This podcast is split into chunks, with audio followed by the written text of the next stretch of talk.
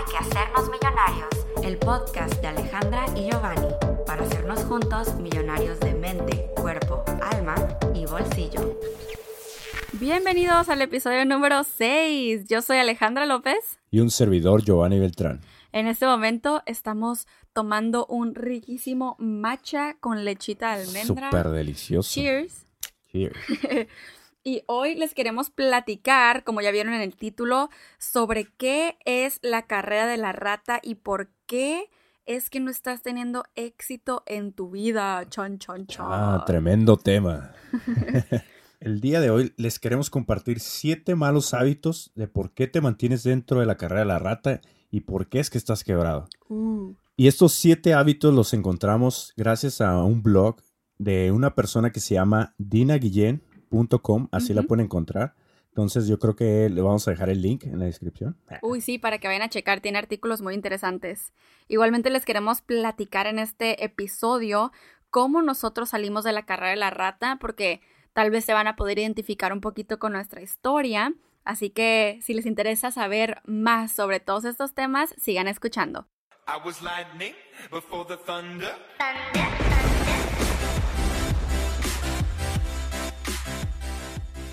Como les comentamos en el podcast anterior, eh, ya vamos a estar teniendo la pregunta del día antes del tema principal y las vamos a estar recibiendo por la app de Anchor, que es A-N-C-H-O-R y nos pueden encontrar como hay que hacernos millonarios con, o sea, separado cada palabra. En espacios. Ajá, y por ahí pueden mandar su pregunta.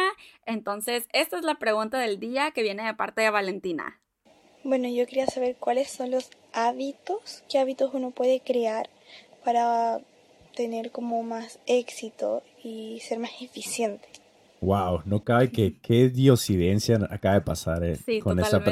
pregunta, ¿no? Sincrodestino, ¿no? Totalmente, porque estamos hablando de estos temas en este podcast, entonces yo creo que aquí tus preguntas, Valentina, o más bien tu pregunta, se va a ampliar la Sí. respuesta, Se va a contestar. se va a contestar y vas a tener una mayor apertura de, de información. Totalmente. Aunque claro que hoy vamos a hablar de ciertas cosas que se están manteniendo sin éxito, eh, pero obviamente al aplicar lo contrario de lo que estamos Ajá. diciendo es como sí puedes tener éxito, Sí, ¿no? hay que ser- hacer, hacer lo contrario, pero igual para adelantar un poquito, yo creo que podemos mencionar unos tres puntos. Sí, que para mí sería, número uno, debes confiar en ti mismo o creer en ti mismo, ¿no? Para poder mejorar en todos los aspectos de tu vida. es cierto. Número dos, no procrastinar. Uh, Que esa palabra pues, vi- proviene de- del inglés, pero en español sería como postergar, dilatar, esperar a hacer las cosas, Mm. como de que "Ah, mañana lo hago. o cuando esté lista, O cuando, cuando, esté llegue listo, cuando me sienta listo, ¿no? Para hacer esto. Y tercero, tomar acción. Así de Wow. sencillo. Oye, eso lo sacaste de la manga en este momento. Te- tenía un as bajo la manga. Yo lo que te podría decir, Valentina, es que te desarrolles mucho personalmente y te voy a decir por qué. Obviamente el desarrollo personal es como teoría, ¿no? O sea, puedes leer muchos libros, escuchar muchos audios, pero si nunca aplicas todo eso que estás aprendiendo, te quedas en las mismas, ¿no? Solamente una persona con más conocimiento Totalmente. pero realmente cambias tu vida cuando empiezas a accionar sobre ello. Aún así, yo pienso que a, a mí, o sea, el empezar a leer y escuchar cosas diferentes a lo que las masas están haciendo, que es escuchar la televisión y noticias y pura basura y media, pues es lo que a mí me cambió porque dentro de los libros te empiezas a inspirar tanto que te hace tomar acción sí o sí. Claro. Entonces, esa sería mi recomendación. Y pues esa fue la pregunta del día. Estamos súper emocionados por seguir recibiendo sus preguntas. Yeah. Eh, y ahora sí continuamos con el tema. Queremos comenzar hablando un poquito de lo que es el significado de la carrera la rata, que es un tema muy controversial Sí, y que hemos aprendido a través del tiempo. De acuerdo a un gurú de la educación financiera Sí, y los bienes y raíces, un super millonario, Sí, que es Robert Kiyosaki, que si lo conoces, ha- has de recordar sus libros como El cuadrante del flujo de dinero, que es donde habla exactamente de esto, que es la carrera la rata. Robert Kiyosaki es el que escribió El Padre Rico, Padre Pobre, Padre rico, padre pobre. que ese es más popular, ¿no? Y hay otros libros como ah, Queremos que te hagas rico. Hay uno, Es cierto. es muy bueno también, que está en, en conjunto con Donald Trump. Es Entonces cierto. es un libro súper millonario, que te da muy buenos hábitos para que, para que puedas llegar a ser millonario. ¿no? Sí, efectivamente en ese libro del cuadrante del flujo del dinero explica eh, Robert Kiyosaki cómo se mueve el dinero alrededor del mundo y cómo es que, cuál es la información y las acciones que los ricos utilizan para hacerse más ricos. Entonces, la verdad de las cosas es que la gente se ofende cuando escucha eso porque para ellos pues han vivido toda su vida en un mundo de pobreza y de escasez. Entonces, cuando se dan cuenta que ellos son los responsables de salirse de eso, mucha gente les duele saber la verdad, pues, o sea, que hay más información y que hay más cosas en las que, o sea, pues es técnicamente información, ¿no? A la que nosotros sí tenemos acceso y, y sí podemos mejorar nuestra vida. Pero también, obviamente, hemos crecido con la mentalidad de víctimas, con la mentalidad de aquí nací y aquí me voy a quedar. Así es. Entonces, el libro obviamente cambia muchísimo tu mentalidad. Tu perspectiva de vida. ¿no? Exactamente. Es y por eso es que el que- libro ha hecho muchos millonarios. Sí, exacto, porque creo que nos enseñan una sola verdad, ¿no? Exacto. Y al, y al leer libros como este, es como que, wow, o sea, había otra página de esa verdad, ¿no? Había Exacto. otro lado, otra, Otra cara, de la moneda, moneda. ¿no? Y cuando te das cuenta, pues sí, hasta te puedes ofender, te agüitarte, enojarte, porque dices, todo este tiempo yo no supe esta información. Exactamente. Y muchos la rechazan, obvio, así como que no es cierto, no es verdad. O Exacto. pura palabrería. Y, y te lo digo porque tengo un video en mi canal que es del cuadrante del flujo del dinero y es uno de los más controversiales porque obviamente la gente en los comentarios así como que todo lo que estás diciendo solamente es sacado de un libro. y yo como que, y todo lo que tú estudiaste en tu carrera, ¿no? Exacto. o sea, Toda ellos la información mismos que se... tenemos provienen de libros, Sí, ¿no? la gente le gusta contradecirse ella misma, pero no es, no es como nomás por, es nomás más bien por atacar porque no se quieren responsabilizar de su propia vida. Quieren decir, no, es culpa del gobierno que yo siga aquí. Es como buscar un culpable externo, ¿no? Que no sean ellos. Para, Exactamente. para ellos sentirse que, que tienen la razón. Sí, que por eso están ahí. Ah, entonces, ok, les quiero leer eh, del blog de Dina Guillén exactamente lo que ella tiene escrito de qué es la carrera de la rata para comenzar por ahí. Ok, muy Eh, bien. exactamente ella dice, la carrera de la rata es el estado en el que te levantas, te alistas, vas a tu trabajo, regresas a tu casa, ves televisión y te duermes. Amanece el, el siguiente día y haces lo mismo que el anterior. Y al día siguiente lo mismo, y al día siguiente lo mismo, y al día siguiente lo mismo, y así sucesivamente hasta que eres demasiado viejo para trabajar o te mueres. Quienes están en la carrera de la rata ganan dinero, pero rara vez acumulan dinero todo se te va en gastos y deudas. O sea, básicamente la carrera de la rata, lo que dice Dina, es estar como en una caminadora, imagínate, ¿no? Estás Ajá. según tú corriendo, queriendo llegar a algún lugar, pero estás dando, vuel- dando vueltas en donde mismo. Para todos es normal las deudas. Para todos es normal tener tarjetas de crédito con intereses. Para todos es normal tener nuestro celular, nuestro carro, nuestra casa a, a meses, o sea, no pagarlas de contado, ajá, a pagos, exactamente. Y algo súper curioso que Dina escribió aquí es de que a- hasta que eres demasiado viejo para trabajar, ¿no? Porque ahorita ya ni siquiera, o sea, para nuestras generaciones, ya no existe eso de pensionarte, jubilarte. Ya a la gente la están corriendo de sus empleos muy jóvenes. O sea, jóvenes me refiero así de que tienes 50 años y ya te están corriendo y todavía ni siquiera terminas eh, pues tus años de, de trabajo en ese empleo, en esa compañía, y ya te están corriendo para contratar a, con- contratar a gente más joven y pagarles Y menos. pagar menos, sí. Entonces, el mundo está evolucionando de forma muy rápida en que este, este sistema que ahora se le llama la carrera de la rata, antes sí funcionaba, o sea, sí existía porque funcionaba. No sé si, o sea, ustedes se han dado cuenta cómo eran antes las cosas. Antes, o sea, por ejemplo, una familia, el esposo trabajaba, no trabajaba 10 horas al día, o sea, pone tú que trabajaba 5 y después regresaba a su casa, tenía todo el día, tenía una casa gigante, muchos hijos, ya ves que antes tenían de que nueve hijos, doce hijos, ¿no? Sí. Y la esposa no necesitaba trabajar y tenían, tenían. O sea, no estoy diciendo que eran millonarios, pero tenían, no estaban constantemente quejándose de Pueden deudas y cosas su así. vida, ¿no? Podían día. disfrutarla, la vida. Y hasta, ya ves, o sea, patios enormes, la gente cosechaba, era muy diferente. Y ese sistema así funcionaba.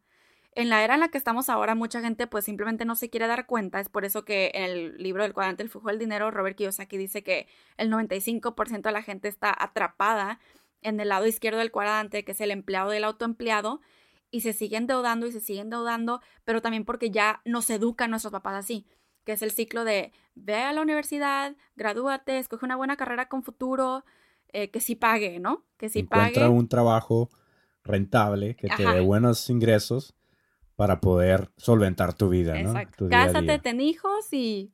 Retírate viejo.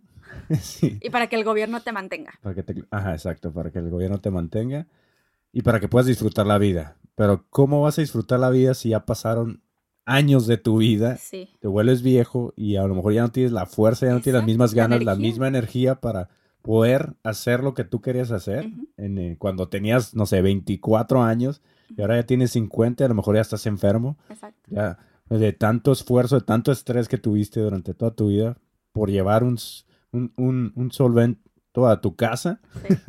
terminas muy, muy, muy jodido. ¿no? Pero te das cuenta por qué mucha gente se puede ofender al escuchar esto, porque es su vida. Es Claro. lo único que han conocido. Claro. Y mucha gente, no, pues es que así es la vida. Pues, Así te es por- enseñaron que era la ajá. vida, ¿no? ajá, o sea, muchas personas viven otro tipo de vida. Y estas son las desventajas de la carrera de la rata. O sea, no estamos diciendo que un empleo es malo porque no lo es. Claro que no. Estar en un empleo en donde estás infeliz y te estás quejando todo el tiempo y tú sabes que no estás disfrutando tu vida y quieres hacer más, ahí es donde pienso que un empleo no es para ti. Porque Exacto. pienso que sí hay personas que vienen, que están destinadas a tener un empleo porque lo aman, porque lo hacen súper bien, porque es su pasión. Y porque sí es necesario, ¿no? No, O obvio, sea, claro. Tiene que haber un balance, un equilibrio en todo lo que hacemos. Totalmente. Sí, tiene que haber un, un balance entre empleados y emprendedores, ¿no? Sí, claro. Este, y eso siempre va a ser así en la vida. Eh, lo que obviamente yo sí estoy como muy a favor es de que los, em- haya más empleados felices y más emprendedores felices. Exacto. O sea, que cada quien esté haciendo Que- lo suyo. que realmente te apasione lo que estás haciendo. ¿no? que, que sepas que no te tienes que someter a un empleo porque así es la vida, que es la carrera de la rata. Entonces, si tú eres una de esas personas, este, po- este episodio te va a ayudar muchísimo porque te vamos a comentar esos siete malos hábitos que muchas personas que están dentro de la carrera de la rata están constantemente haciendo y por eso no pueden salir de ella. Obviamente muchas personas no se dan cuenta. O más bien no saben cómo salirse de ello también, ¿no? Porque no tienen la información necesaria para hacerlo. Exacto. Entonces, por eso nosotros optamos por compartirles en este episodio esa información tan valiosa, porque si tú eres un, eh, un empleado que quisiera ser un emprendedor para pasar a ser empresario, necesitas cambiar tu, tu rutina de diario. Exactamente. Tus hábitos Tus es lo más importante. Obviamente ya con este, si estás escuchando este episodio, este podcast en general, pues significa que eres una persona que quiere cambiar su mentalidad, ¿no? Claro. Y, y gracias a esto ya tienes el primer paso. El segundo va a ser tomar acción para que dejes de estar atrapado en esa carrera de la rata y oficialmente con esto ya vas a saber que esa frase de no, pues es que no hay de otra es totalmente falsa porque sí hay de otra. Y de hecho mi papá tiene un website que, Que se, se llama llama siaydeotra.com. Hasta lo pueden encontrar en Facebook y en YouTube y tiene audios de éxito. Eh, yo lo tengo también en mi canal de YouTube, eh, en como los canales recomendados. Ah, tengo sí, el Si hay de otra. Cierto. Y eh, porque efectivamente Robert Kiyosaki, Robert Kiyosaki fue quien a mí me enseñó que sí había de otra. Fue, o sea, obviamente mi papá me presentó sus libros, ¿no? Claro. Y fue por eso que yo dije, no manches, si hay otra forma de hacer las cosas. No, no estamos condenados a tener que seguir el mismo patrón. Entonces, el objetivo de que tú te salgas de la carrera de la rata va a ser que puedas disfrutar más tu vida, que tengas más abundancia, menos deudas, de hecho, o sea, cero deudas. Más tiempo. El tiempo es muy importante. Eso. O sea, que no te tengas que estar, porque yo creo que el objetivo final es tiempo. Y la razón por la que no tenemos tiempo es porque estamos preocupados todo el tiempo en nuestro empleo. Y la razón por la que estamos en nuestro empleo y trabajando constantemente es porque necesitamos Dinero. Dinero. Entonces, ¿cómo resolvemos la cuestión de que tengas más tiempo para hacer lo que tú quieras, lo que te apasiona, viajar, conocer, para que veas más a tu familia y convivas más con ellos? Sería teniendo más dinero, para que te dejes de preocupar por eso, Claro. ¿no? Para Entonces, que pase la, segundo término, ¿no? ajá, la forma inteligente sería, eh, de hecho, trabajar de, en la nueva era, que es, que es lo que le llaman trabajar inteligentemente, que es en donde trabajas menos ¿no? horas y ganas muchísimo más. Entonces, por eso, para eso necesitamos eh, cambiar nuestros hábitos y todo comienza por este primer hábito. Los siguientes comportamientos fueron inspirados en el blog de Dina. Y el primer punto, o el primer comportamiento es, no inviertes tiempo en tu desarrollo personal. Boom. Eso es muy importante. Yo creo que por eso está en el número uno, ¿no? Sí. Porque primero tienes que crecer tu mentalidad, aprender, estudiar, eh, in- estar inmerso en esta información para poder empezar a cambiar todos estos comportamientos. Sí, no, y más porque el desarrollo personal te lleva hacia el amor propio, que Claro, muchas veces siento que podemos escuchar amor propio o incluso desarrollo personal y pensar, no, pues negocios, ¿no? Emprendedores.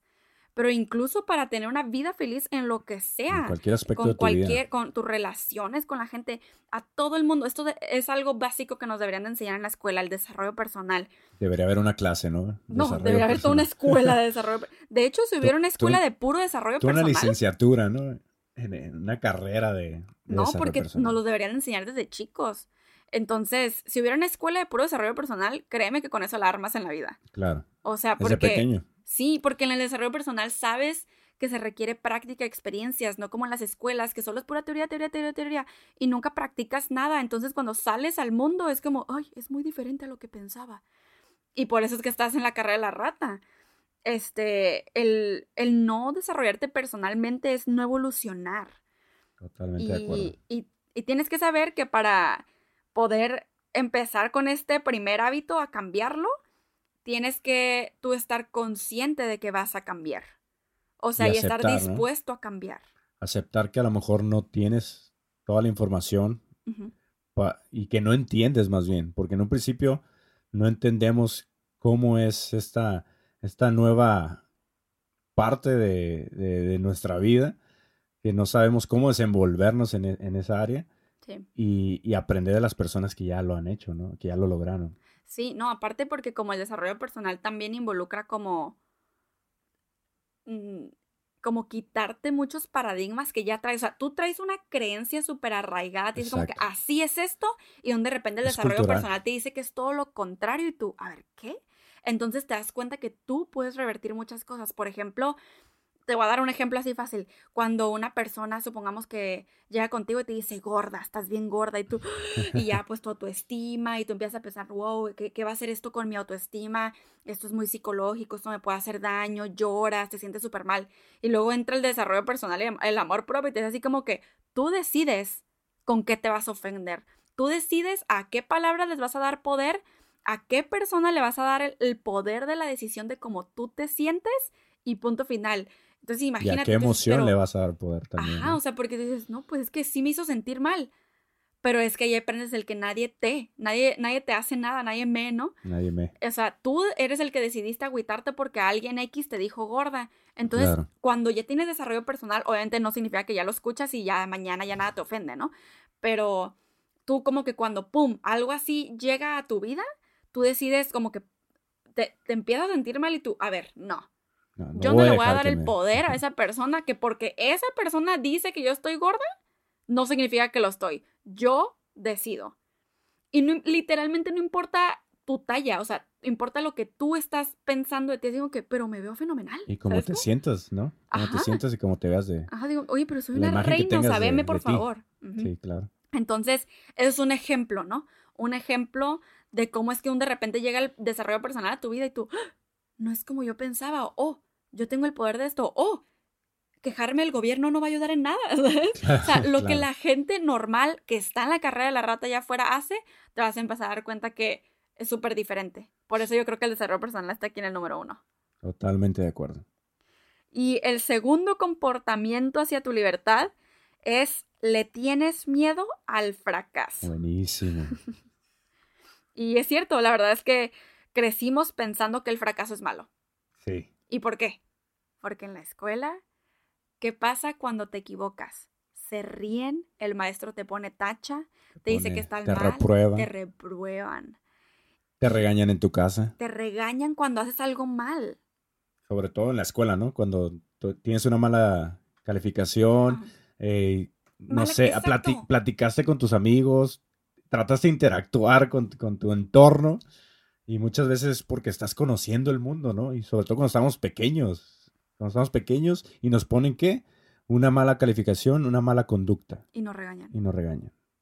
Oh my god, qué fuerte eso. O sea, que tus papás te regañen por tener una mala calificación. Por Sí, tener un fracaso, ¿no? porque ajá, es un fracaso según. Pero no, ¿cómo es que esto es básico para la, me- la mentalidad de la gente? Porque los errores son parte de la vida.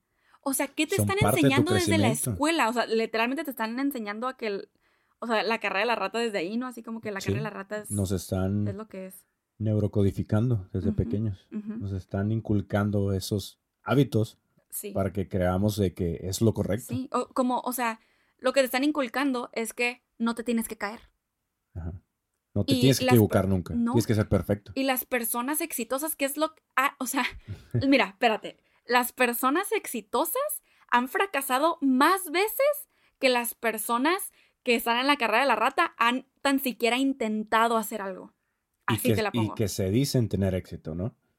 Muchas veces cuando eres un empleado que tienes cierto rango en tu empresa y muchas veces mm, llegaste a ese rango, pero por palancas, porque conoces a no sé quién, pero a lo mejor no te equivocaste ni aprendiste lo necesario para llegar a donde tienes que estar.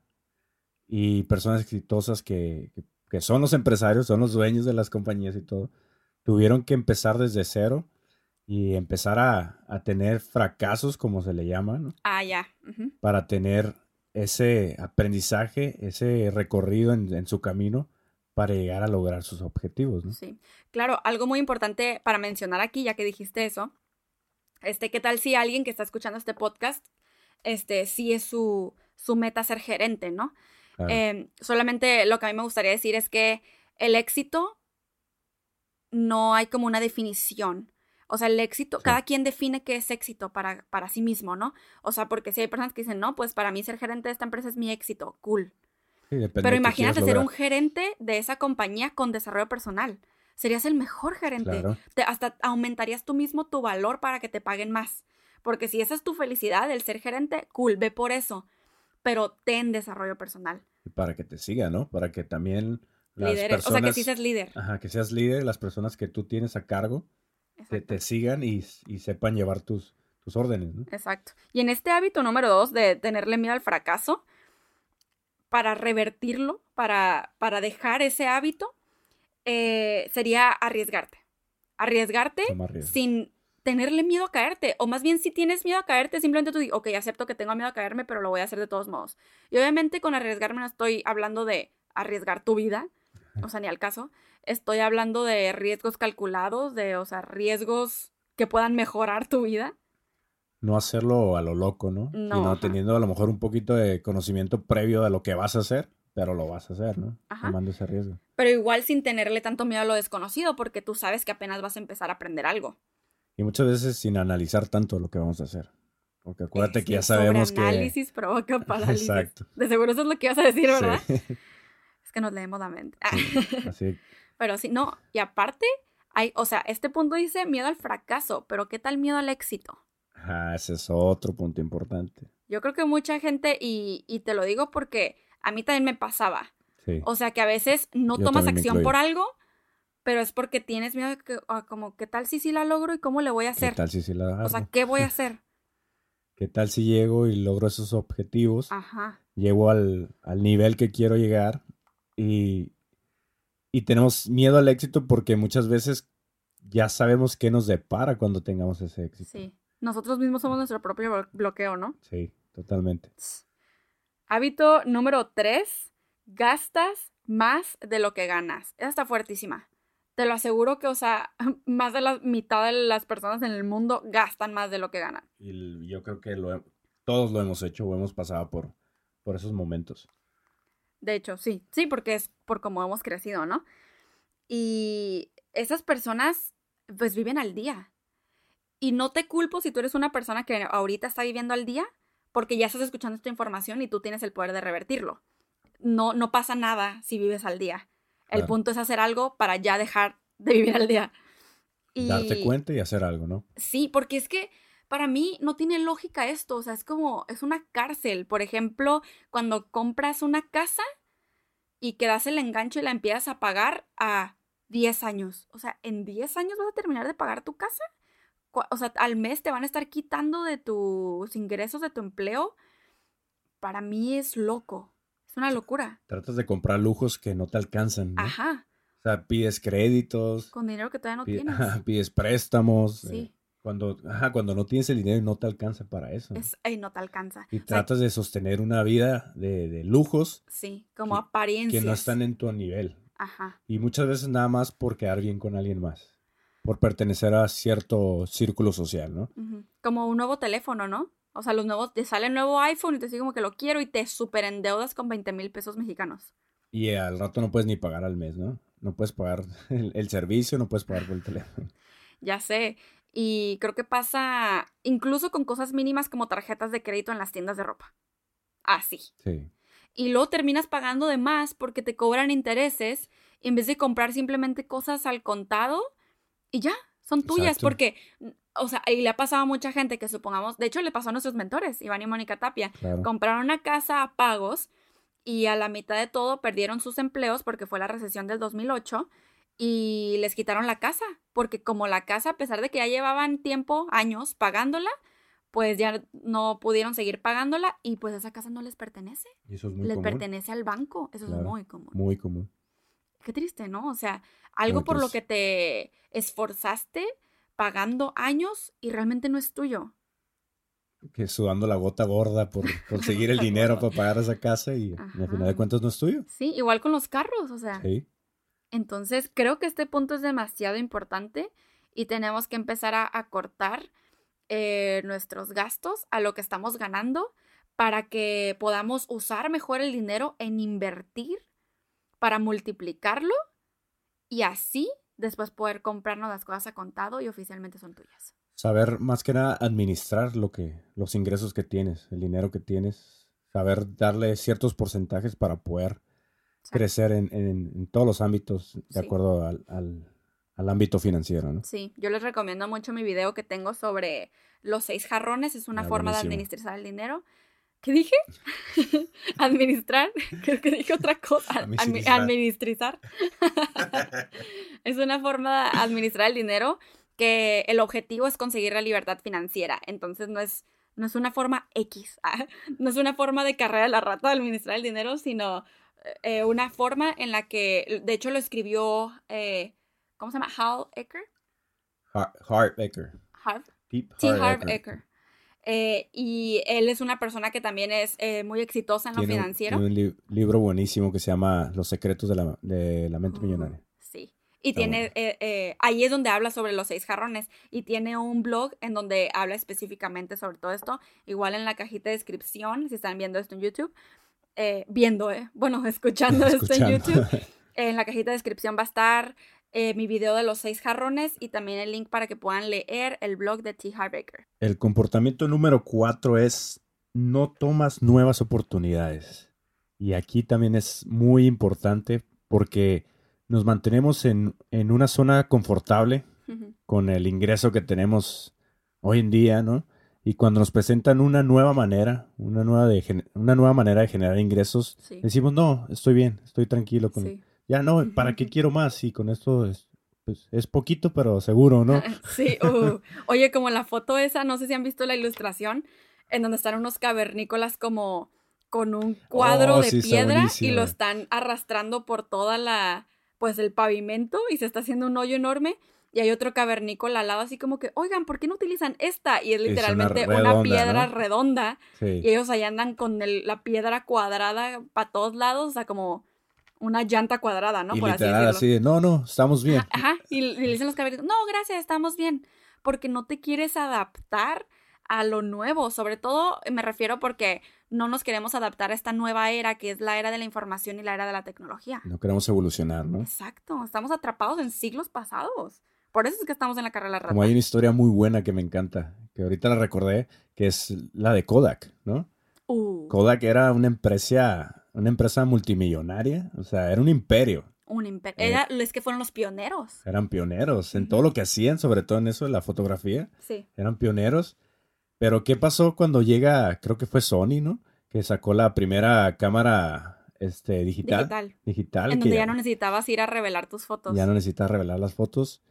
Y creo que hasta le ofrecieron a Kodak como a tener esa, Claro. esa oportunidad, ¿no? De, de evolucionar. Y dijeron no. Y ahorita, ¿quiénes son Kodak? O sea, los conocemos porque sabemos que existieron Porque y todo, que fueron demasiado- fue un boom Sí. muy fuerte. Pero yo creo que ahora, pues, a lo mejor existen ciertas este, cámaras, ¿no? De, de, Sí. de- de esa Sí, yo esa creo que ya cuando pasó todo esto de la, o sea, todo lo que pasó, que ahora ya hasta con los teléfonos podemos tomar fotos, ya como que de seguro ya evolucionaron, pero al principio fueron los que no se quisieron adaptar y por eso se fueron para abajo. Sí, pues igual pasó con Blockbuster, Ujú, y que ahora existe Netflix, ¿no? Sí. Así con muchas, o sea, muchas marcas han pasado por eso y, y también ahora lo que está pasando con las tiendas en físico, No lo puedo creer. eso es, no manches. Las tiendas en físico no se sabían, pero sobre todo en Estados Unidos, que si en Estados Unidos está pasando, se va a empezar a correr por todo el mundo, ¿no? Pero en Estados Unidos están cerrando tiendas físicas porque ya venden más en línea que en las tiendas. Y tiendas de prestigio, o sea, Sí, que tienen marcas años, bien. años, o sea, Ujú. Yo creo que cuando nos llegan nuevas oportunidades, simplemente no nos aventamos. Igual esto se une un poquito al segundo punto, que es el miedo al fracaso, efectivamente porque teníamos miedo al fracaso, también porque nos excusamos con que qué flojera, qué flojera. con que qué flojera. Tenemos y- y miedo qué a lo desconocido, ¿no? Ajá, es, oye, y pero qué tal y si esto, y qué tal y si después me endeudo. O sea, como si ya no estuvieras endeudado, ¿no? Este, ¿qué tal y si O sea, nos después estamos, predis- predisponiendo? nos estamos predisponiendo a lo que todavía no sabemos, ¿no? Ajá. Nos estamos no inventando sabemos. historias. Estamos inventando historias que llenan de, de pensamientos, que se convierten en emociones en, en nuestra cabeza Sí. y no nos dejan actuar, pues Sí. nos bloquean. Y es que fíjate que algo que tú, súper importante que dijiste en el punto 2, es sobre que la gente tiene miedo a empezar desde cero, Sí. pero no comprendemos que, o sea, por ejemplo, un doctor, un doctor profesional que ya hace cirugías y todo, ¿tú crees que no empezó desde cero? Claro. ¿Tú crees que no tuvo que estudiar muchísimo y practicar para poder a- a llegar a hacer operaciones y, y a corazón abierto y todo? Es exactamente lo mismo cuando quieres iniciar cualquier cosa, pero es igual, por a ver, estar en la carrera de la rata toda tu vida, te han metido a la cabeza que, o sea, ¿qué va a decir la gente si empiezas desde cero? ¿Qué va a decir la gente si no haces, si no sabes hacer algo? Si no haces si no algo bien. algo. Muchas veces eso también influye, ¿no? ¿Que no que? Si no estudiaste algo. Ah. Ah, claro. O sea, si empiezas a hacer algo que no estudiaste, ¿te refieres? Sí. Sí, sí, sí. Es el miedo, en general, como que todo esto se resume en el miedo al que dirán, ¿no? Que Porque- dirán. Nos importa mucho el- lo que dicen los demás. Y pienso que nunca va a haber un humano en el que le valga lo que los otros digan, pero sí podemos reducir muchísimo esto, o sea, que tampoco influya en cada decisión que tomamos en la vida. Más bien, el poder nosotros tomar cada opinión y listo, o sea, la tomas y agarras lo mejor de eso y fin. No de que, uy, no, porque la gente va a decir esto, entonces voy a tomar esta decisión. Aparte que mejor hacerte feliz a ti, ¿no? Entonces, este hábito, creo que tenemos que empezar a decir más que sí Sí. a las oportunidades que se nos presentan. Y sí, si tienes ese miedo de que, pero es que puedo que puede que falle, puede que sea una estafa, puede que... bla, bla, bla". ¿O qué tal si no me alcanza? Ajá. también es... Pero es que te tienes que aventar. ¿Qué te va a pasar realmente? O sea, ¿te mueres? No. No, o sea, Yo creo que al contrario, ¿no? Te impulsa a, a sobresalir más. sí, porque es como, hey, mira, supongamos que, ok, invertiste 50 mil dólares en un negocio y que valió cake, ¿no? o sea, es que iba a decir fracasó, pero es que si, No si- funcionó si, tal no vez, ¿no? funcionó eso y luego saltas a otra cosa, para mí no es un fracaso. No. Eh, Un aprendizaje. es un aprendizaje que te va a hacer, que es tu inicio de tu carrera como emprendedor. Es tu inicio de tener un pie fuera de la carrera de la rata. O sea, para mí eso es un éxito, que tú te hayas aventado a un negocio y que le, hayas dado, que le hayas dado tu máximo y que no funcionó por cosas que no estuvieron no dependieron de ti, o sea, estuvieron fuera de tu alcance, para mí eso es un éxito. No Claro. todo el mundo se atreve a hacer cosas diferentes, porque muchas personas tienen ese supuesto fracaso y dicen, no, ves, no, un negocio no funciona porque ah, tú tienes que hacer esto y el otro, y aparte de deudas, y luego dependes de la gente y tus clientes, y, de- y no quieren aprender a vender, Claro. no quieren eh, desarrollarse personalmente para saber el trato al cliente, el trato a las personas, cómo hacer contactos, cómo buscar patrocinadores, esto, el otro. O sea, todas las cosas que hace un emprendedor, futuro empresario. Empieza desde cero. Ajá, y, y yo creo que este paso es muchísimo, muy Un importante. claro ejemplo que se me viene a la cabeza con empezar de cero, pues es como un bebé. O sea, un bebé no nace caminando. Exactamente. Un bebé nace ni siquiera gateando. Apenas empieza a mover sus articulaciones, sus músculos, y de repente empieza a tener fuerza para empezar a gatear. Y después de que empieza a gatear, empieza a dar como sus primeros impulsos para levantarse, ¿no? Y ya después de que se levanta, empieza a dar sus primeros pasitos, y de repente ya lo ves corriendo. Y al rato ya no hay quien lo pare. Así pasa con los negocios. Exacto, y pero verdad que eso tomó el tiempo. emprender. Y No fue como que tiempo, es un, un, día gateó, un día caminó y No. otro día corrió. No, pudieron pasar meses para que pasara eso. ¿no? Ujú. Todo Sí, lleva un proceso. igual. Todo en la vida lleva un proceso. Exacto, Y hay que aprender a disfrutar ese proceso sin enfocarnos en el resultado. sí. Creo que una cosa importante aquí para... eh, del- más bien, una cosa importante que tiene que ver con la carrera de la rata es, o sea, la razón por la que la gente está en la carrera de la rata es porque solamente depende de una fuente de ingreso. Todos los millonarios, todas las personas con libertad y con abundancia dicen que hay que tener más de siete fuentes de ingreso. Y eso te lo estoy diciendo a nivel bajo. Porque ya un nivel más grande inversionista es más de 15 fuentes de ingreso. Como mínimo, ¿Sabes? ¿no? Sí, o sea, 15 es tu mínimo. Entonces, el, el que tú te la pases diciendo que no a las oportunidades nuevas te mantiene en la carrera de la rata porque nunca estás agarrando otra forma de ingreso. Y obviamente no nos estamos refiriendo de que vayas a conseguirte tu empleo porque tienes tus horas topadas. O sea, te- o- nomás tienes 24 horas en el día, tienes que dormir, comer, hacer el baño, bañarte, estar Claro. con tus hijos, manejar y, o sea, tienes ciertas horas en las que solamente puedes agarrar. Entonces, esas diferentes fuentes de ingreso, ¿cómo le haces para tener siete fuentes de ingreso diferentes?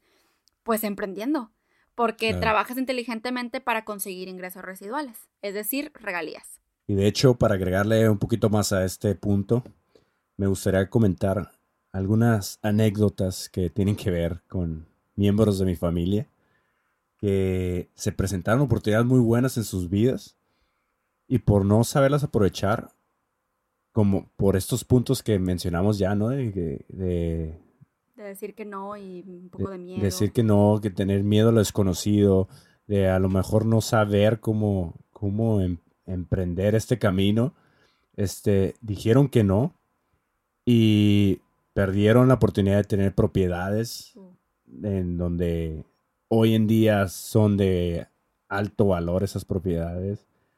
Eh, perdieron la oportunidad de, de tener ese ingreso residual que tanto mencionamos, ¿no? Tener más fuentes de ingreso. O sea, ahorita fueran dueños de diferentes terrenos y demás. Exacto.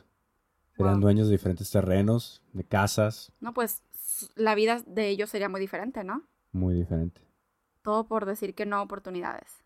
Por, por quererse enfocar nada más en lo que tenían en ese momento, Mm, como en su situación actual. su situación actual. O sea, no ver a futuro, no tener la visión. Oh, la visión. No tener visión de qué podría pasar en el futuro, de qué podríamos dejarle a nuestras generaciones futuras. Wow, qué fuerte. Sí, porque nadie nos enseña a dejar un legado, porque eso no va en la carrera de la rata, ¿eso qué? Sí, nadie nos enseña eso. No. También otro miembro de, de la familia perdió la oportunidad de, de ser parte de los inicios de una corporación muy prestigiada hoy en día a nivel internacional, que hoy conocemos como Telcel, O sea, perdió oportunidad en la industria de la telefonía. de la telefonía. O sea, cuando recién empezaron a salir los celulares, cuando ni siquiera todavía existían los celulares, Uy. cuando todavía había esos teléfonos, no sé si algunos que estén escuchando este episodio les tocó, a mí sí, me tocó esos teléfonos que le dabas cuerda para poder marcar y que eran, tenían una conexión, o Sí. sea, no eran Ah. inalámbricos como los que hoy en día existen y como hoy los celulares, ¿no? sí. Y por no saber, o sea, por no saber lo que les estaban presentando, por no saber qué deparaba en el futuro, dijeron, no, O sea, ¿estás loco? A la persona que se, lo que se los compartió. Dijeron, no, estás loco, ¿de cuál te fumaste? Le dijeron. y hoy en día esa persona, pues le pide disculpas, ¿no? Públicamente, donde quiera que esté esa persona Sí. que le presentó esa oportunidad porque sabe que hoy en día está viajando por el mundo, tiene la libertad financiera y Claro. libertad de tiempo que, que estaba pensando en ese futuro, digo, en ese momento tener a futuro. Sí, oye, pues lo mismo con iTunes, ¿no? Cuando recién salió iTunes y muchísimos artistas, compañías, marcas y demás le dijeron que no a Steve Jobs Claro. y a Apple, porque así como que, ¿qué? o sea, según tú quieres vender ¿Cómo vas a meter toda música la a música? un dólar y así, ¿no? Y ten la música todo metido en un aparato. Sí, o sea, nada que ver. Para Aquí lo los que... CDs a todo lo que da, Sí, ¿no? o sea, los CDs, ¿qué te pasa? Los cassettes y existen. revolucionó por completo la industria de la música. Yes. Y es a veces gente que no tiene la visión y no se quiere adaptar. Qué Sí, increíble. Ahorita prácticamente ya, como de- hablando de eso de la música, los discos ya son tecnología obsoleta. Claro, Ya se utilizan, yo creo que ya como recuerdos, ¿no? sí. Porque ya todo lo tenemos en el teléfono o en, en una computadora El o teléfono tableta. es un aparato donde tienes absolutamente todo. Pero me hizo recordar ese punto, pues de que a lo mejor mi familia y un servidor estaríamos en otra situación completamente diferente Sí. si se hubieran tomado las oportunidades en su momento, ¿no? Así que desde este momento empieza a decir más que sí Más a sí. esas nuevas oportunidades que tú veas que hay líderes buenos y gente con visión.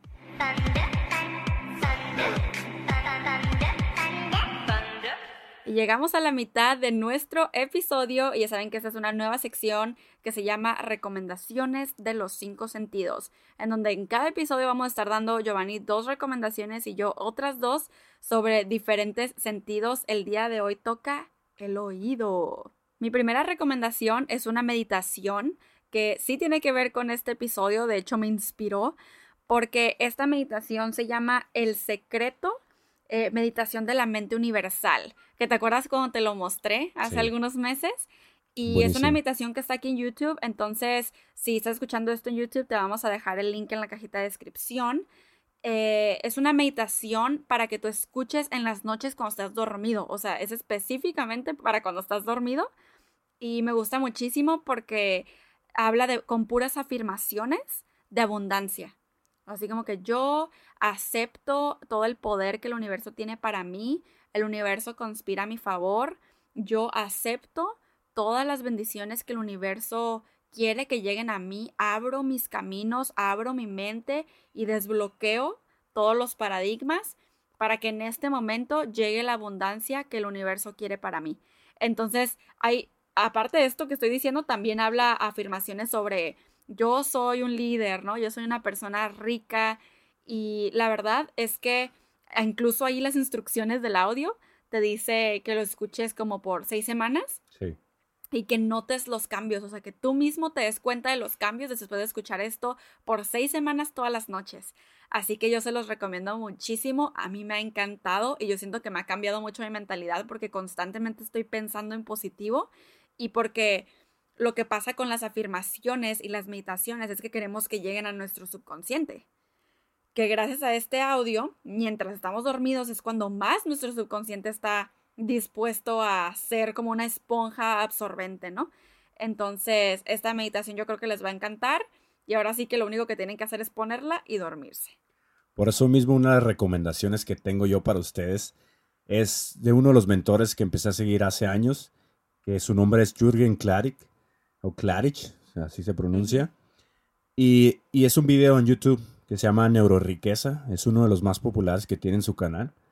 Pero cuando yo vi este, este video, me cambió totalmente la perspectiva que tenía de, de la riqueza, de la vida, ¿no?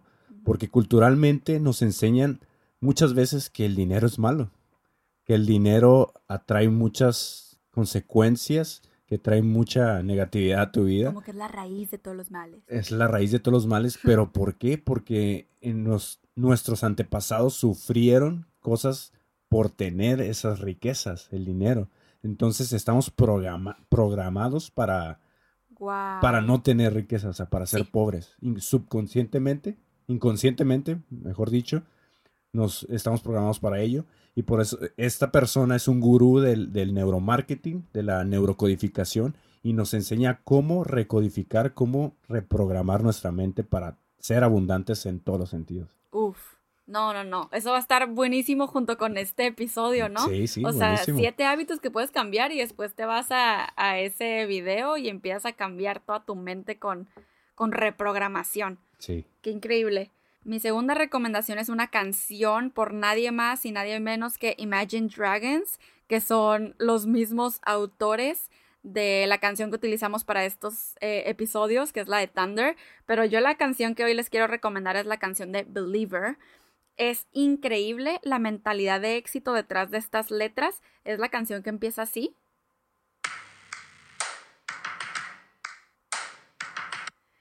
Y yo creo que ya la has escuchado porque de hecho es una canción muy popular. Y comienza diciendo, o sea, es la razón por la que yo decidí eh, mencionarla en este episodio, porque empieza diciendo, lo primero de lo primero, voy a decir todas las palabras y todo lo que está en mi cabeza. Estoy cansado de cómo las cosas han estado. Entonces, esto me recuerda mucho a, a la cara de la rata, porque llega un punto en el que te hartas, te cansas de estar cansado. Entonces, esta canción siento que te va a empoderar para salir de eso, sobresalir de la sociedad y salir de la carrera de la rata. Eh, otra parte dice, no me digas lo que tú piensas que yo debo ser. Yo soy el marinero de mis océanos. O sea, imagínense qué increíble eso. Y toda la canción básicamente habla de cómo es que ahora el dolor por lo que ha pasado, que yo sí puedo asociar como el dolor con con haber estado tantos años trabajando en donde mismo o en algo que no te gusta o simplemente haciendo algo que no te gusta o en una situación que no te gusta y está, has estado quejándote, quejándote y tú dices, ¿sabes qué? Este dolor y este hartamiento es el que me va a impulsar a creer en mí mismo. Por eso la canción se llama Believer. Y eso es mi recomendación de hoy. Para cerrar con mi segunda recomendación, es otro de mis mentores, un gurú en el tema de la educación financiera, es un maestro colombiano, Juan Diego Gómez. Eh, gracias a él fue una de las personas con las que encontré el tema de Forex y que es Uh. por eso que hoy nos dedicamos a eso. Y les quiero recomendar un, un video que también está en su canal de YouTube que se llama Vencer el miedo a ser rico. Y este video habla específicamente de eso, de, este, de estos siete hábitos que estamos comentando el día de hoy. Habla al respecto de este tema.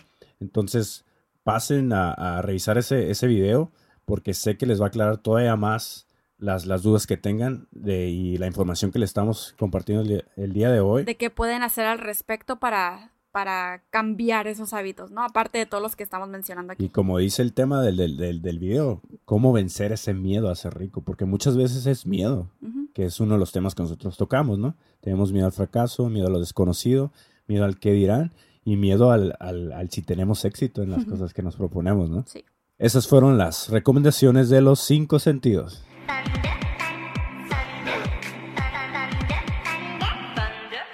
Continuamos con los hábitos que te mantienen en la carrera de la rata. El número 5 es, estás esperando la gran oportunidad de tu vida. Y es cierto, nos la pasamos esperando a que ese wow, ese algo caiga del cielo y, nos- y digamos, wow, esto es, mira, yo no hice absolutamente nada y todo empezó a mejorar. Y es que yo pienso que a veces pensamos que estamos esperando el momento perfecto en el que nos sintamos listos. Sí, claro. Pero creo que no existe ese momento. Nunca estás listo para algo que vas a empezar a aprender desde cero. ¿Cómo vas a estar listo si realmente no sabes nada? Para poder estar listo ya tienes que estar por lo menos un poco preparado. O muchas veces decimos cuando tenga el dinero, ¿no? Uh, Cuando ya esté en esta situación financiera más estable. Cuando, como la gente que dice que tiene proyectos en mente y están en la mente como por 30 años, ¿no? Y ahí se quedan. Se quedan en la mente y en proyectos, nada más. Sí. Aparte porque creo que también esperamos lo- que nos llegue la oportunidad perfecta.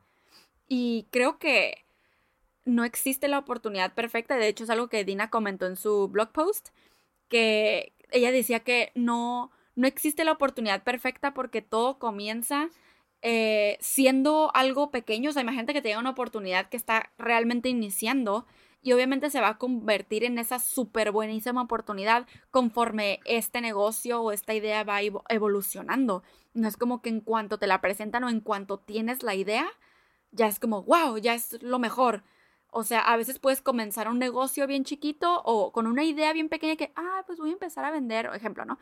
Eh, Pulseritas aquí, no sé qué, y eh, les empiezas a vender pulserita a tus amigos, a tu familia, pero de repente te lo pide tu prima que vive en otro estado y se la mandas y de repente todos tus amigos allá también, entonces como que después de eso pones una tiendita en línea y después de eso te expandes y el otro le dijo al otro y el otro le dijo al otro, y de repente ya estás teniendo que hacer eh, shippings a otra parte del mundo y envíos a todas partes y, y se convierte en una compañía más grande, o sea, se convierte ya en, en una tienda en línea y no empezó siendo eso. Claro. Empezó tú diciendo, ah, mira, pues me gusta mucho hacer esto, entonces se lo voy a vender a mis amigos. Entonces ese es el ejemplo al que quiero llegar de que a veces no, o sea, no te va a llegar una idea o una oportunidad y tú, sí, esto es lo revolucionario que estaba esperando, como por ejemplo esto de la, lo que tú comentabas, Giovanni, de la, te- de la telefonía Claro. o como lo de iTunes o lo de Netflix, o sea, no te tiene que llegar una oportunidad que, que- de esas que tú digas, wow, la visión va a revolucionar.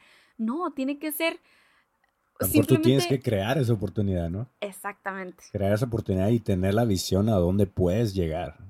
Entonces, es muy importante que, como ya lo mencionamos antes, eh, si te presentan cualquier oportunidad, así la veas mínima, puede ser que ese mínimo se convierta en máximo. Exacto, porque depende de tu visión, de tu liderazgo, de tu desarrollo personal, de qué tanto tú estés di- dispuesto a sacrificar y qué es lo que quieras lograr.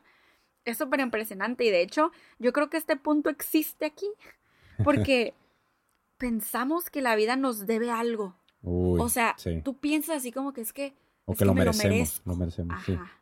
O sea, tú es que lo mere me merezco una oportunidad. Soy una buena persona.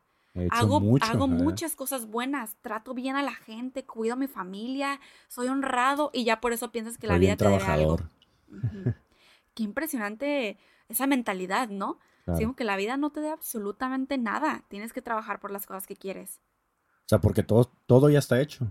Todas las, de hecho, todas las oportunidades ya están ahí afuera. Muchas veces somos nosotros las que tenemos que ir por ellas, buscarlas, encontrarlas, o más bien crearlas para que se den. Exactamente. No estar, eh, como, como dicen, sentados rascándote la panza y diciendo, quiero ser exitoso. No sé si han visto, es que es una foto, una ilustración súper curada. Y esperando, como dices tú, ¿no? Que caiga del cielo esa oportunidad mientras estás acostado Sí. viendo Netflix. No, y espera, es que déjame, déjame les cuento que yo cuando, pues hago redes de mercadeo, ¿no? Y cuando estaba en una empresa, en mi primera empresa, eh, yo efectivamente pasé años simplemente llenándome de pura teoría sin tomar acción, como esperando a que algo pasara, como que esperando a que llegara esa persona que se quisiera asociar conmigo, que me iba a traer a mil personas y yo ya iba a ser exitosa, ¿sabes cómo? Nada más por tu conocimiento. Ajá, por, nomás, sin yo hacer nada. Entonces me acuerdo que cuando yo me di cuenta de esto, imprimí una foto que me encontré en internet, que haz de, haz de cuenta es una persona tirada en un sofá, pero así como, como haciéndose el muertito, ¿sabes? Como, como con la lengua de fuera, así como eh, tirada en el sofá.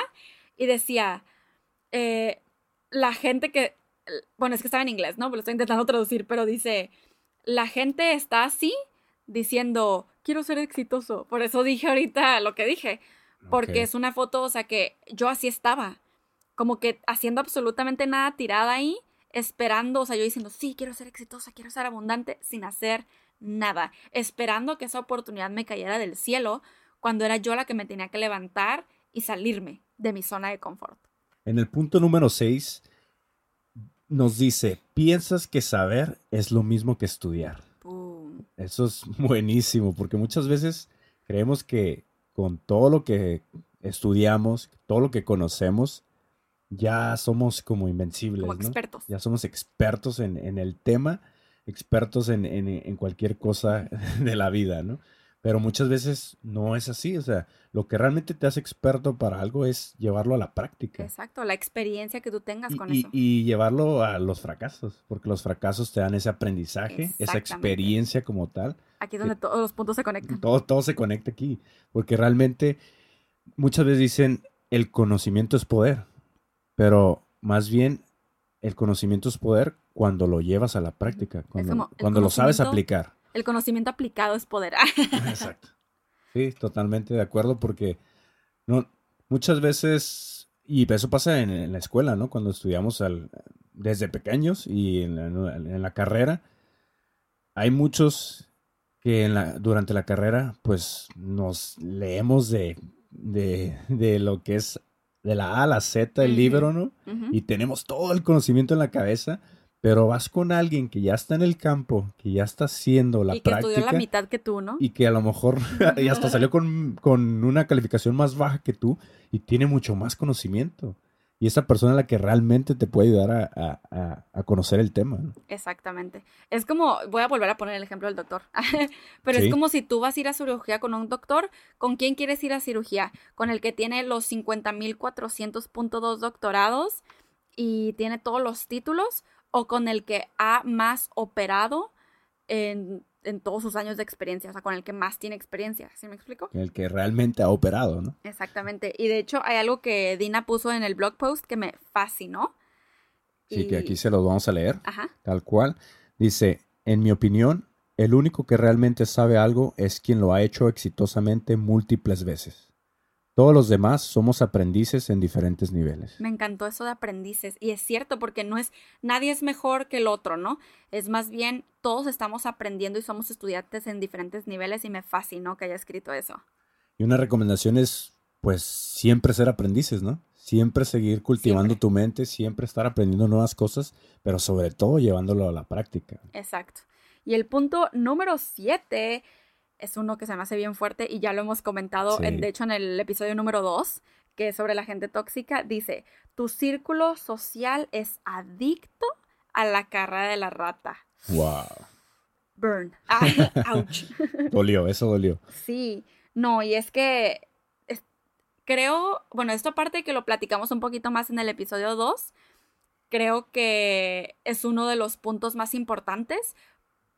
Digo, todos son importantes, pero me refiero a porque imagínate que tú estás intentando aplicar todos esos puntos, cambiar de hábitos, pero te voy a decir la verdad, o sea, siendo bien honesta, cuando estás rodeado de la gente incorrecta que no se está impulsando al mismo nivel que tú, hay dos opciones, ¿no? O tú te va- vas a empezar a repeler con ellos, o sea, dices, no, ¿sabes qué?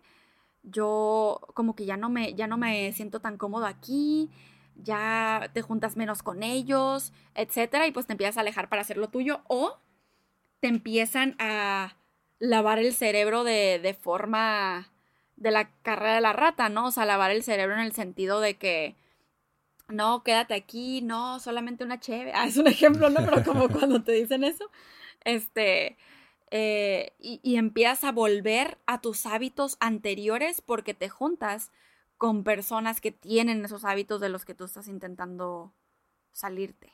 Y de hecho aquí hay una frase que me gustó mucho del blog de Dina, que dice, si te juntas con cuatro personas quebradas, tú serás la quinta persona. Oye, es como las frases de, eres el, el promedio de las cinco personas con las que más te juntas, ¿no? Que a veces puedes dudar de eso, pero si te pones a pensar, creo que es muy cierto porque tú, de hecho, sí lo hablamos en el episodio 2, Sí, claro. porque empiezas a, adop- a adoptar sus hábitos sin que te des cuenta, o sea, Sí, inconscientemente. inconsciente. Exactamente.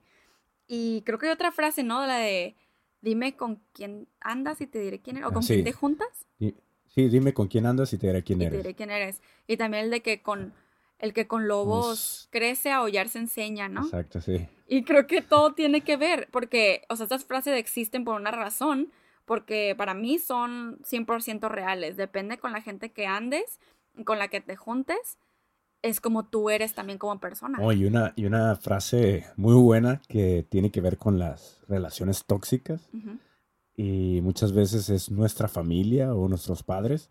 Es la frase de tal palo, tal astilla, ¿no? Cierto. Porque pues es cierto, o sea, tú vas a crecer conforme a lo que aprendiste desde Sí. pequeño. Entonces, aquí creo que, que también va con, con lo que estamos comentando. Cierto. Oye, como la, también de, como algo de tigre, hijo, pintito, quién Ah. sabe qué es esa frase. Hijo de tigre pintito. Ajá, gracias por corregirme porque nunca la digo bien. Y también la frase de la manzana no cayó muy lejos del árbol. Ah, sí. Este, pero wow. Y de hecho aquí otra cosita que dijo Dina en el blog. Vean, ella escribió, esta, o sea, este punto número 7, esta es probablemente la verdadera prueba de fuego, pues la mayoría de las personas está rodeada de gente que vive sufriendo cómodamente en la carrera de la rata. O sea, sufriendo cómodamente en la carrera de la rata y sin ninguna intención de salir. Y es cierto, ¿cuántas personas vemos enojadas todos los días en el tráfico porque ya quieren llegar a su casa a comer? Porque obviamente que no han tenido tiempo eh, o comieron a la hora que el jefe les dijo. Eh, que van ya todas estresadas, gente que todo el tiempo está quejando de dinero, de hoy es viernes y nomás el fin de semana vivo y ya es lunes, fuck my life. O, sea, cuando todo es salen de vacaciones, ¿no? Y que regresan de sus vacaciones y, ah, voy a regresar a mi triste realidad. Triste realidad. Eso es estar en la carrera de la rata, no es estar viviendo tu vida Sí. al máximo. Y esperamos que estos siete hábitos, con ayuda de Dina, eh, te hayan podido inspirar a, a saber qué cambiar si es que tú estás buscando salir de la carrera de la rata y cambiar tu vida. Porque verdaderamente esto cambia tu vida. Te aseguro que si yo no hubiera cambiado estos hábitos, si yo no me hubiera querido salir de la carrera de la rata y empezar a hacer cosas diferentes, en este momento no me estuvieras escuchando y tampoco hubiera conocido a Giovanni. Mi vida fuera totalmente diferente, así que estos puntos definitivamente sí cambian por completo el rumbo de tu destino. Yo estoy de acuerdo porque también tuve que estar consciente de que estaba en, en ese, en esa carrera la rata y yo decidí salirme de, gracias al desarrollo personal y el querer yo sobresalir como persona y crecer todavía más, puedo decir que tengo la vida que hoy tengo, ¿no? Y tengo la relación que hoy tengo. Oye, y es cierto porque tú estabas más adentrado en la carrera de la rata que yo. Sí, porque tenía un empleo. Llegué a tener un empleo y aparte tuve una carrera. O sea, yo terminé Exacto. una carrera, pero desde la carrera yo decía, algo no está bien. O sea, algo no está bien porque esto no me va a llevar a tener la vida que realmente quiero. Wow. Y gracias a, a eso y que empecé desde temprano esta, pues esta apertura de conciencia, puedo, puedo decir que estoy en el proceso, en el camino hacia mi libertad en todos los sentidos. Yeah, totalmente de acuerdo. Y precisamente todo empezó con, con el punto número uno, ¿no? Que fue tu desarrollo personal. Totalmente de acuerdo. Wow. Pues igualmente así yo es como salí de la carrera de la rata. Eh, cuando salí de la prepa, yo por alguna razón que desconozco, eh, decidí no ir a la universidad y no estudiar una carrera. O sea, yo me acuerdo que en ese momento decía, es que esto no es mi pasión. Y ya, pero no sabía exactamente qué iba a hacer con mi vida. Pero gracias a eso, como que mi papá se dio cuenta que había algo diferente en mí, ¿no? Y fue gracias a él que me regaló el libro de Padre Rico, Padre Pobre para jóvenes de Robert Kiyosaki. Ese fue mi primer libro de desarrollo personal y educación financiera. Y de ahí empecé mi camino con los libros. Después siguió el de Piense, hágase rico. Y pues ese, Hmm. pf, o sea, mi mente explotó, ¿no? Entonces así fue como yo decidí hacer cosas diferentes y de por sí ya lo traía en mí. Y empecé a hacer network marketing. Y de ahí es como nació también mi blog Soy Alejandra López. Y ahorita como nació Hay que hacernos millonarios. Y qué bueno que mencionas Network Marketing porque para mí también lo ha sido, es una muy buena escuela de desarrollo personal. Y de cambio de Y hábitos. ¿no? cambios de hábitos. Reprogramación. Estoy muy de acuerdo. Es una gran escuela. Así que si, si tienes la oportunidad de adentrarte en ese tema y ser parte del Network Marketing, Dile que sí. redes de mercadeo, di que sí. En el episodio anterior, Faith Roldan nos dejó un comentario que dijo eh, que si podíamos abordar un poquito el tema de la homosexualidad y decidimos poner esto al final de este podcast porque él preguntó que, o sea, que tiene que ver la espiritualidad o cómo se, se basa la, la homosexualidad con la espiritualidad. Y yo lo que pienso es que como hay muchas religiones, muchas religiones y muchos paradigmas también y muchas diferentes interpretaciones de la Biblia eh, y lo que la sociedad dice, pensamos que por ser espiritualidad, digo, por ser espirituales, tal vez ya también es como, wow, ¿y qué pasa con los homosexuales, no? Pero la verdad es que yo pienso que simplemente somos todos personas y ya. Y recordar que la espiritualidad no es lo mismo que la religión y si en una religión tú estás escuchando que eso está mal, eh, no tiene nada que ver con que tú seas una persona espiritual. Yo pienso que la espiritualidad es Dios y Dios acepta absolutamente a todos. Y pues la espiritualidad proviene de la creencia, la fe que tenemos en, nuestro ser. Y como dices, eh, hay mucha controversia, mucha, mucha confusión de que ser espiritual es ser religioso. Y yo más que creer en religión, creo en la espiritualidad, porque proviene directamente de, la fuente, ¿no? Directamente de lo que es la divinidad, llamándolo así, eh, nuestro creador. Si les interesa saber un poquito más sobre este tema, las diferencias entre religión y espiritualidad, eh, tenemos un episodio completo dedicado a esto con mi tía Minerva, que es angelóloga y terapeuta holística. Es el episodio número 4. Eh, lo pueden buscar aquí en donde estén escuchando nuestro podcast. Gracias por acompañarnos en un episodio más. Aquellos que nos estén escuchando en las diferentes aplicaciones y vías de cómo... Todas las mil plataformas. las mil plataformas en las que estamos. Ayúdenos con su manita arriba, con sus calificaciones, sus, estrellitas, sus cinco estrellas porque así nos ayudan a llegar a más personas y poder llevar esto a un siguiente nivel. Hay que hacernos millonarios, el podcast de Alejandra y Giovanni, para hacernos juntos millonarios de mente, cuerpo, alma y bolsillo.